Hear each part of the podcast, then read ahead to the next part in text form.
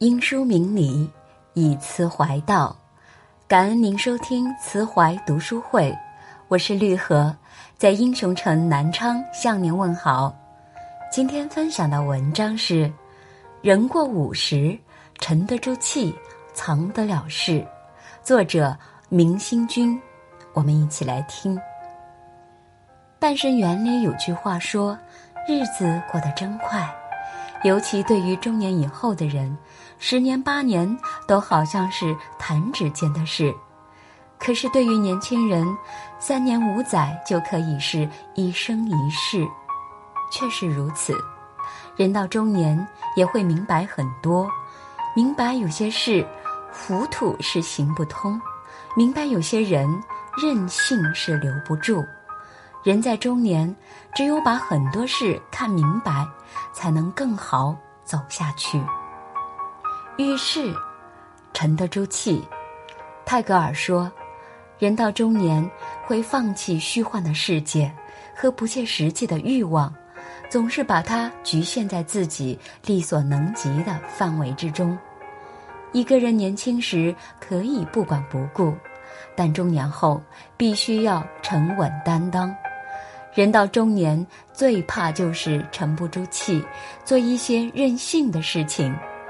年轻时，时间可以为你买单；中年时，没人可以帮你买单。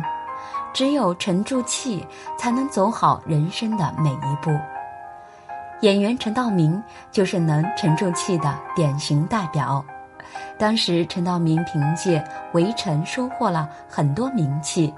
很多影视作品都邀请他去出演，那段时间也是一个演员最好赚钱的时期，但他没有因此浮躁的去接更多的戏，而是认真考虑自己的每一部戏。没戏拍的时候，他也不沉迷于那些社交饭局。而是在家陪伴家人，琢磨演技，看书练书法，以丰富自己的精神世界。人们都说演员都是吃青春饭的，但陈道明如今已经六十多岁，依旧深受观众的喜爱，也得到了很多业内人士的肯定。相信他今天能有如此的成就，一定离不开他的沉稳。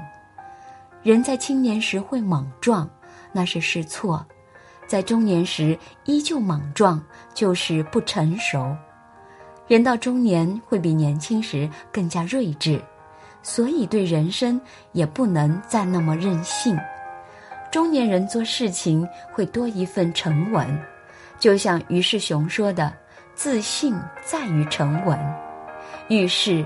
沉得住气，对人生才会多一份自信，多一些从容。遇人藏得住事，中年是一个人压力最大的阶段，上有老下有小，这些都需要自己去照顾好。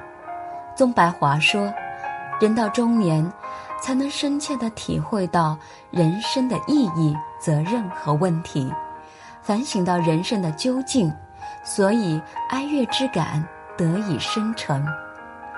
中年人所承担的责任，比人生任何阶段都多，在外受气，在家受累，心里也有苦言怨言，但生活不允许我们像小孩一样哭闹了。之前看过这样一个故事：中年的老李失业了。他害怕家人担心和抱怨，就没敢告诉家人。期间，他投了很多简历，也参加了面试，但结果却不太理想。更无奈的是，也不能向朋友和同事开口求助。有天，他参加同学聚会，同学们都谈笑风生，可他心里还压着事。为了不扫大家的兴，他还是强颜欢笑和同学们叙旧。同桌老陈此前和老李在同一家公司，后来他离职了。他听说了老李失业的事情，本以为老李情绪会崩溃，找他倾诉，结果老李和没事人一样。但老陈也知道他在自己扛。于是老李走过去和老陈一起聊天，老陈顺便邀请老李一起下海经商，这让老李看到了希望。两个人聊了很久，最后决定两人创业。创业期间，他们遇到了很多问题，但两人都挺了过来，事业也越来越顺利。一书说：“人到中年，喜怒哀乐会变得淡。”深以为然。他们不是成熟到能够承担一切，没有任何情绪，而是他们知道。和人说自己的事没有任何意义，于是他们不再诉说，而是将心事藏在心底。人生路漫漫，中年人早就懂得唯有自渡，才能走下去。生气压得住火，看过这样一个视频，视频博主说自己的家人很少红脸。家里脾气最好的是他妈妈，所以他想联合自己的父亲，故意去气气母亲，看他发脾气的样子。结果他和他的父亲使尽浑身解数，都无法激怒他的母亲。视频的最后，那位博主好奇地问他妈妈为什么不生气，他的妈妈说：“我年轻的时候遇到问题也爱发脾气。”但成家后，慢慢的发现，发脾气解决不了任何问题。和你爸发火，增加矛盾，越吵越凶；和你发火，你更加不听话，最后白生气了。所以我心平气和对待你们，反而所有问题都解决了，慢慢的就压住了我的脾气了。有人说，脾气本就是人正常的情绪。愤怒就需要宣泄，但很多时候，脾气发出来不仅伤害别人，还伤害自己。胡承诺说：“人之生也，以中年为界。中年以前，处乎日增者也；中年以后，血气日衰，形容日脆。人在年轻时，经常会意气用事。”不管三七二十一，想发火就发火。到了中年后，人的心力不再旺盛了，对很多事也看开了，能不生气就不生气，并不是因为生活磨平了他们的棱角，而是他们知道发火没有任何意义，所以他们选择压住自己的脾气。屠格涅夫说。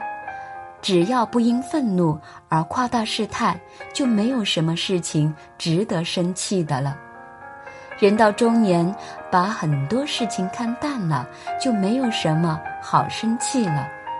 林语堂说：“人生在世，幼时什么都不懂，大学时以为什么都懂，毕业后才知道什么都不懂，中年又以为什么都懂，到晚年才觉悟。”一切都不懂，中年也是人最重要的转折期，很多事还需要看明白，很多人还需要去摸透。人到中年，只有看清那些事情，才能在接下来的日子里过得顺风顺遂。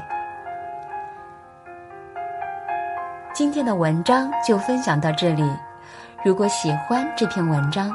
就在文末的右下方点亮赞和再看，也欢迎您分享到朋友圈，让更多人看到和听到。感恩聆听和相伴，祝您吉祥如意。我是绿荷，期待在慈怀读书会我们再次相见。